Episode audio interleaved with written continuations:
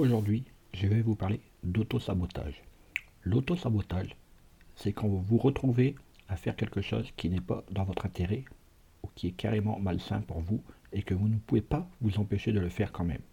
Il se peut même que vous ne vous rendiez même pas compte que vous le faites. Il peut s'agir de quelque chose que vous faites une fois ou que vous répétez plusieurs fois. C'est en fait une manière de s'interdire de réussir sa vie par un mécanisme inconscient en adoptant le masque d'arguments rationnels. L'auto-saboteur joue principalement sur le registre des doutes, des peurs et de la culpabilisation liés avec le syndrome de l'imposteur.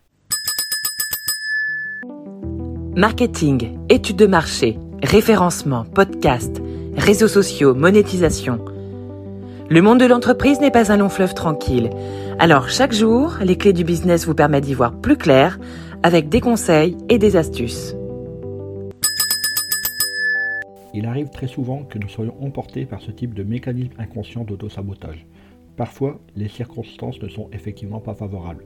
Pourtant, dans la majorité des cas, le principal obstacle est la personne elle-même qui, par peur de changement futur, est la proie de l'auto-sabotage.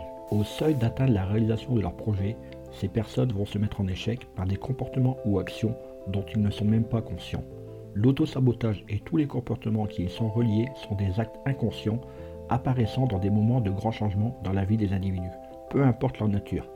Ces comportements ont tendance à gêner l'accomplissement des objectifs ou buts via des auto-manipulations inconscientes. Il y a de nombreuses causes possibles qu'il faut connaître pour les éviter et ainsi éliminer ce comportement. Ces causes peuvent être des croyances limitées avec le syndrome de l'imposteur qui font que la personne pense qu'elle ne mérite pas le succès, la réussite, l'argent. Deuxième cause, une faible estime de soi.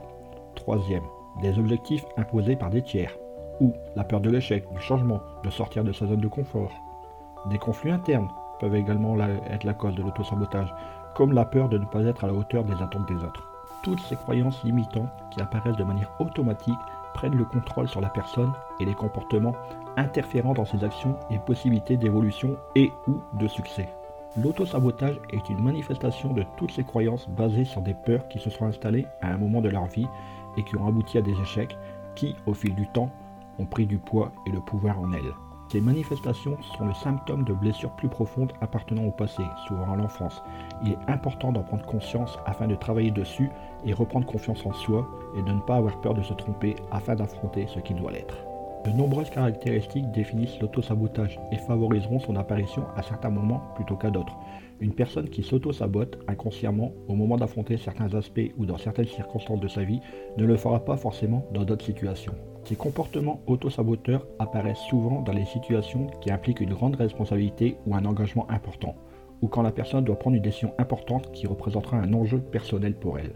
Les croyances négatives associées à l'auto-sabotage sont la peur intense de se tromper, la peur de l'échec, ne pas se sentir à la hauteur, se sentir un usurpateur, un imposteur, ou une attente démesurée de quelque chose afin de ne pas s'y confronter.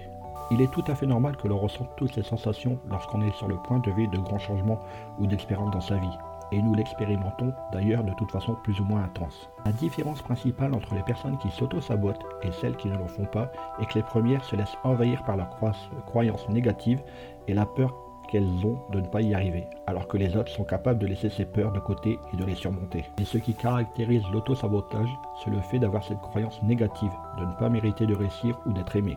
C'est souvent très fortement ancré et inconscient, et la personne s'en défend souvent en accusant les circonstances extérieures, ce qui renforce souvent la croyance négative qui s'auto-alimente en permanence. Il existe quatre types d'auto-sabotage qui sont classés selon le comportement individuel. Premièrement, ne pas terminer les choses. Ici, la personne commence de nombreux projets, se lance de nombreux défis, qu'elle décide de terminer à la moitié ou d'abandonner.